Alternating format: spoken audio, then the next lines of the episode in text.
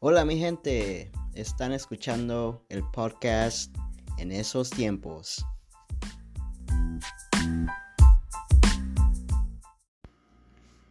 Hola, soy Pau y soy uno de los coanfitriones del podcast en esos tiempos. Y yo soy Leo, el papá de Pau. Seré coanfitrión con Pau para el episodio de hoy.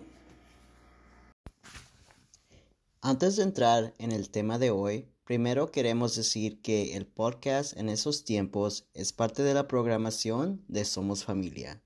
Somos Familia se enfoca en apoyar a las personas LGBTQ, Latinx y sus familias. Para obtener más información sobre el podcast en esos tiempos, ver episodios anteriores y apoyar el trabajo de Somos Familia, suscríbanse a este podcast y visite el sitio de web de Somos Familia en somosfamiliabay.org. Muy bien, comencemos con el episodio de hoy de En esos tiempos.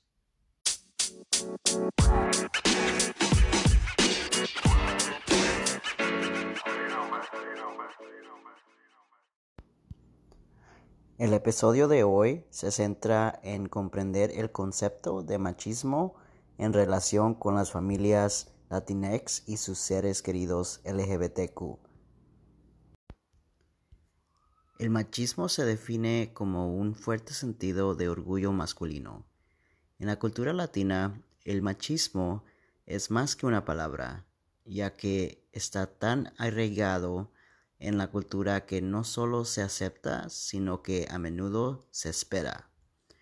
En la cultura latinoamérica, el machismo es un patrón de comportamiento social en el que el hombre latino muestra una, una actitud autoritaria hacia cualquiera en una posición que él percibe como inferior a la suya. El machismo se suele utilizar y definir con un sentido negativo. Sin embargo, dentro de la cultura latina tradicional, macho, la palabra macho, también tiene buenos aspectos Ah, que generalmente se descuidan. Se espera que los hombres latinos sean cariñosos, responsables, decisivos, fuertes de carácter y el protector de la familia extensa. Algunos de los aspectos negativos más conocidos del machismo son la agresividad, la fuerza física, la insensibilidad emocional, y el ser mujeriego. La masculinidad tóxica, que se refiere a los estrictos estándares de la sociedad para que los hombres sean fuertes, atléticos y sin emociones, genera temor en los hombres de ser vistos como débiles si actúan de otra manera. Esto les lleva a poner una etiqueta negativa en todo lo que parece débil o femenino, como usar las emociones para crear arte o tener falta de interés por los deportes.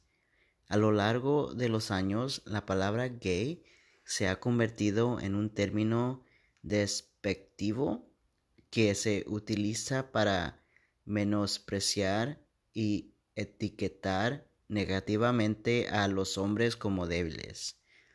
Esto, a su vez, ha llevado a algunos hombres a percibir a los homosexuales como inferiores a ellos simplemente porque no representan lo que la sociedad etiqueta como masculino. La masculinidad tóxica puede ser muy peligrosa para los jóvenes impresionables, ya que los lleva a un malentendido de que su sexualidad como hombres de verdad se restringe a la heterosexualidad. Este estándar heteronormativo suprime por completo la sexualidad de los hombres jóvenes porque antes de que puedan entenderlo personalmente, ya se coloca un, estigma en, torno a la homosexualidad.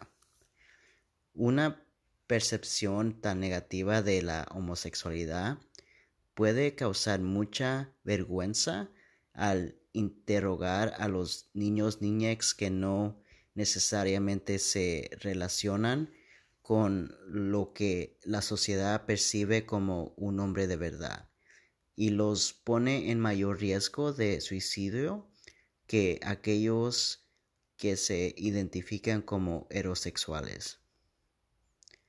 Esencialmente, esto ejerce mucha presión sobre los hombres para que actúen de manera más agresiva sexualmente hacia las mujeres heterosexuales y ajenas a la comunidad LGBTQ.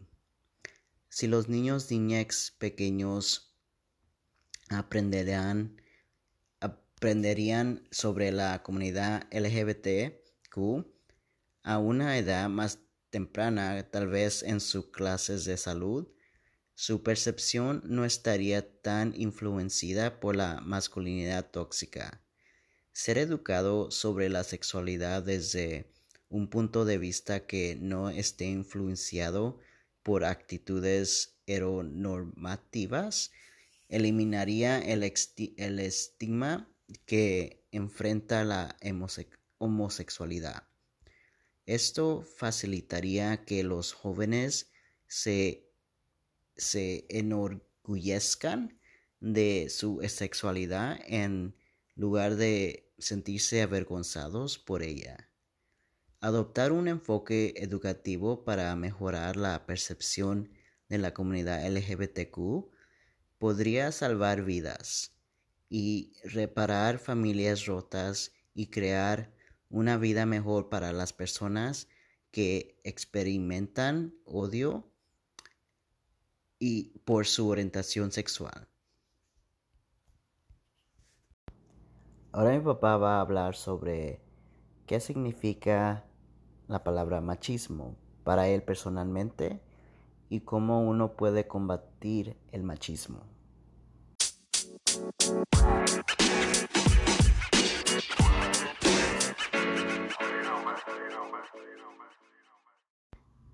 Ok, pa, ¿Nos puedes contar un poco sobre para ti como un hombre latino de México y ahora viviendo aquí en los Estados Unidos, qué significa la palabra machismo o el concepto machismo?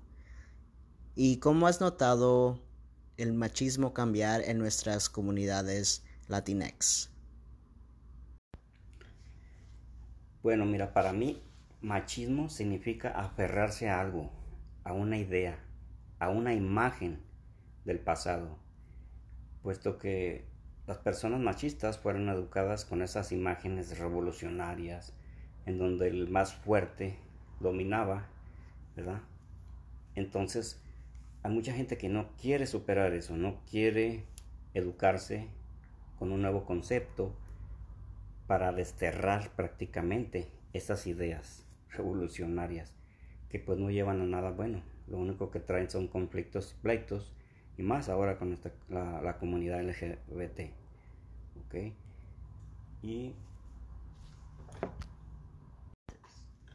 sí, sobre lo referente al cambio de antes a hoy en nuestras comunidades, en mi experiencia te puedo decir que no, no ha cambiado la mente, porque yo tuve una experiencia, por ejemplo, en lo que nos dijeron, mira, tú vienes de tu país, ¿verdad? Vienes a trabajar huyendo de la pobreza, pero te traes tu misma mente. O sea que si eres pobre allá vas a ser pobre aquí. Si no te educas, no aprendes algo nuevo, vas a seguir igual. Es igual el machismo. Te lo traes de allá de tu país, de donde vengas, de Centroamérica, de México, y va a ser lo mismo aquí.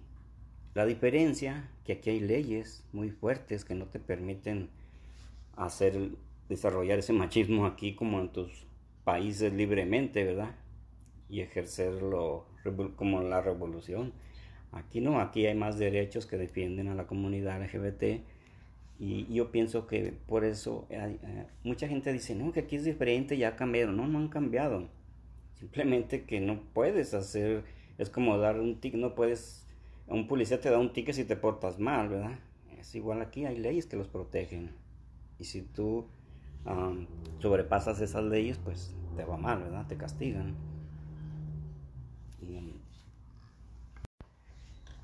yo personalmente no creo que haya cambiado el machismo en nuestras comunidades latinas, porque yo he tenido experiencias donde hay padres que dicen, yo ya cambié, ya te acepto, mi hijo, como eres y todo, pero en el momento que se empiezan a juntar con el compadre que toma, con la comadre con la misma mentalidad también, igual que el compadre, etcétera, etcétera, entonces ellos no hayan que hacer, se sienten acorralados y la mente, pues como es como los dientes con frenos, ¿verdad? Si vas allá y si te los ponen y todo se te enderezan bonito, pero si al año te los quitan los frenos y ya no te ponen sujetadores, en uno o dos años más los dientes vuelven para atrás como estaban, se te enchuecan. Y así es la mente, vuelve a su estado natural, ¿verdad? Por los genes.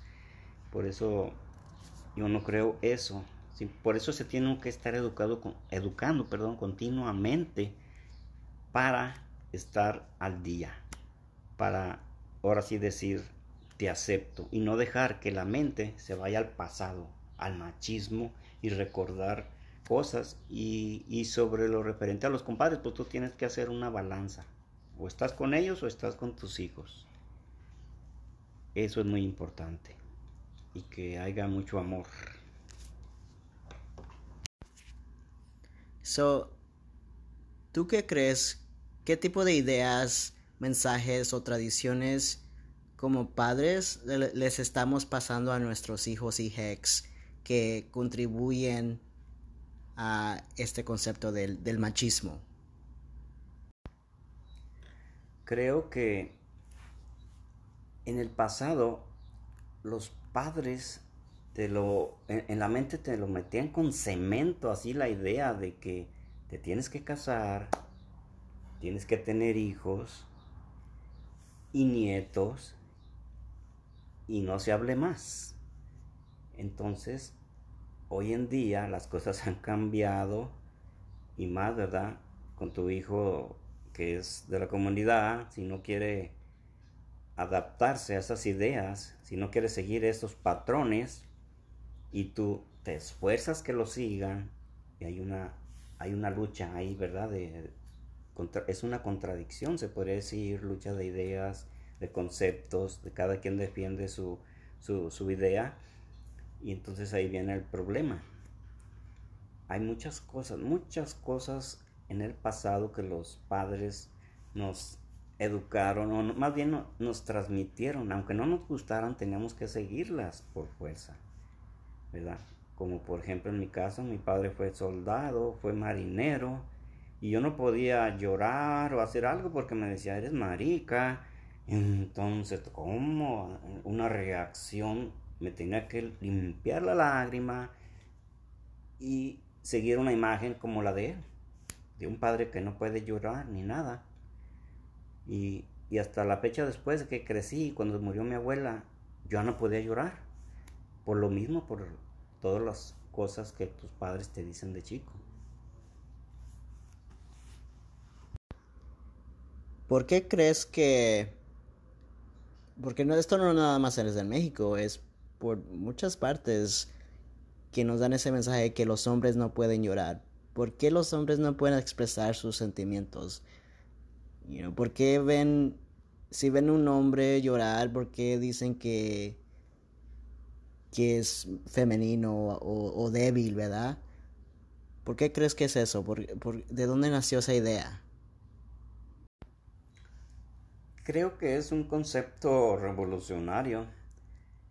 Porque hay, eh, recuerdas esa canción que dice, dicen que los hombres no deben llorar no deben, pero sí pueden llorar.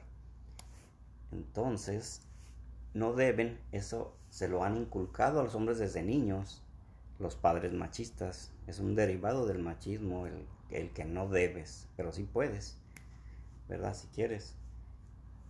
Y ellos lo han catalogado la lágrima como un concepto que solamente las mujeres pueden hacerlo. Y por eso cuando los niños lo hacen, pues dicen que eres niña, que eres marica, que eres esto.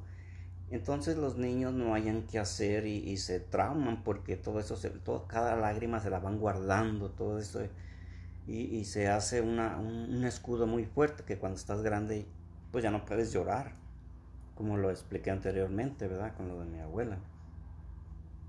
Creo que eso es lo más importante, que los padres tú, tienen mucho que ver el no dejar llorar a un niño y porque le perjudica ya de grande. So, tú como persona, personalmente, ¿cómo has combatido el machismo tú? ¿Y qué consejos les tienes a otros padres para que ellos puedan combatir el machismo en sus propias familias o en sus comunidades? Porque tú comentaste de que si tú llorabas, te, decían marica o ah, te hacían sentir como más femenino o débil, ¿verdad? Y, y personalmente yo y a lo mejor mi hermano también, yo me, identifico como persona trans. yo creciendo, yo los oía a ustedes expresarse de cierta manera hacia la comunidad LGBT, ¿verdad? Si veían a alguien en la calle como un hombre, ¿verdad? O alguien que se vestía más femenino, ustedes mismos les decían, oye, es marica o, o es hombre o mujer, ¿verdad? Y eso a nosotros, por eso nos tomó mucho tiempo en decirles quién éramos o cómo nos sentíamos, porque como ustedes se expresaban hacia la comunidad. Y ahora entiendo un poco por qué, porque así ustedes crecieron y, a ustedes mismos les llamaban así, si hacían algo que no estaba alineado con los roles de un hombre o una mujer, ¿verdad? so, igual, otra vez, tú como persona, tú cómo estás combatiendo tu propio machismo y qué consejos le tienes a otros padres para que ellos también puedan combatir el machismo.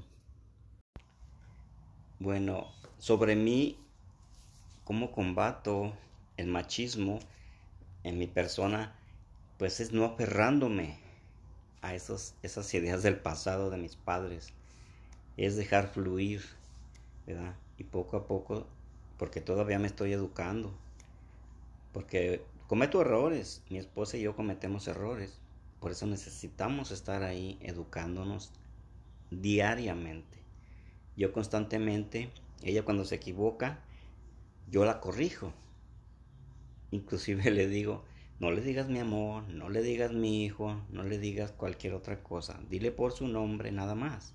Porque todavía cuando empieza a decirle así otros sinónimos, se equivoca porque la mente se va al pasado y, lo relaciona cuando era ella, por ejemplo.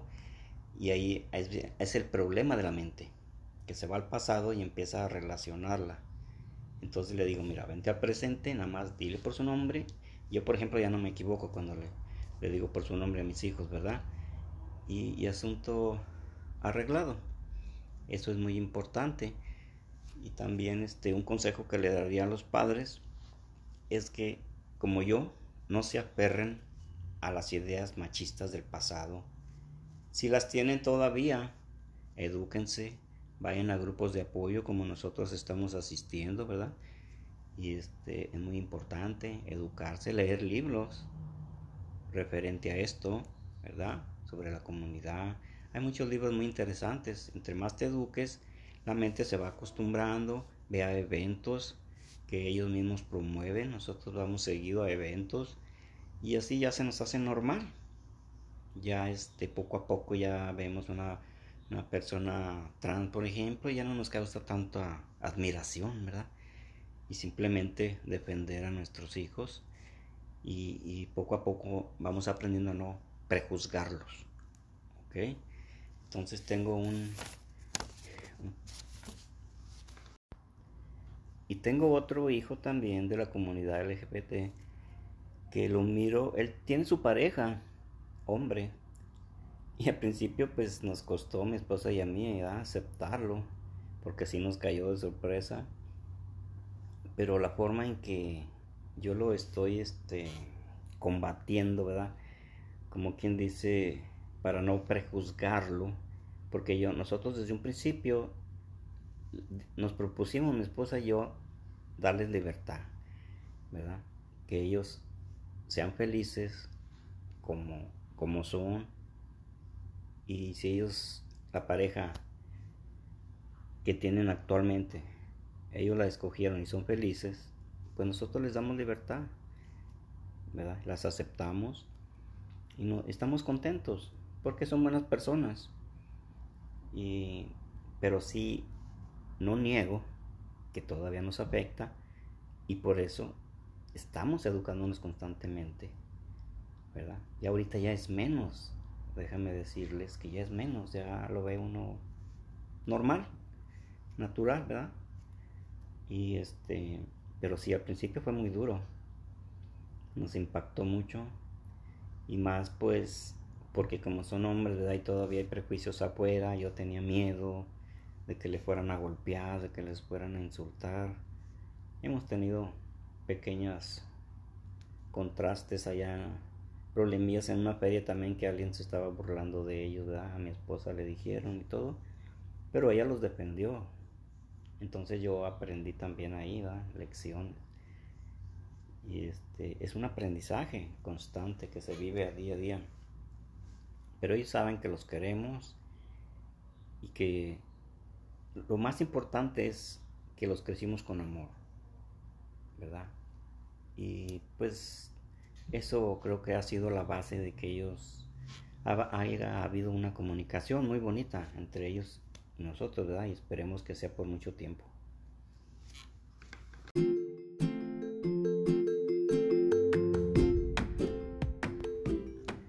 Y para cerrar, voy a decirles una frase para meditar. Está cortita, mira, dice, no puedes cambiar quién fuiste, pero sí puedes cambiar quién eres. Y hoy es el día en que puedes comenzar de nuevo.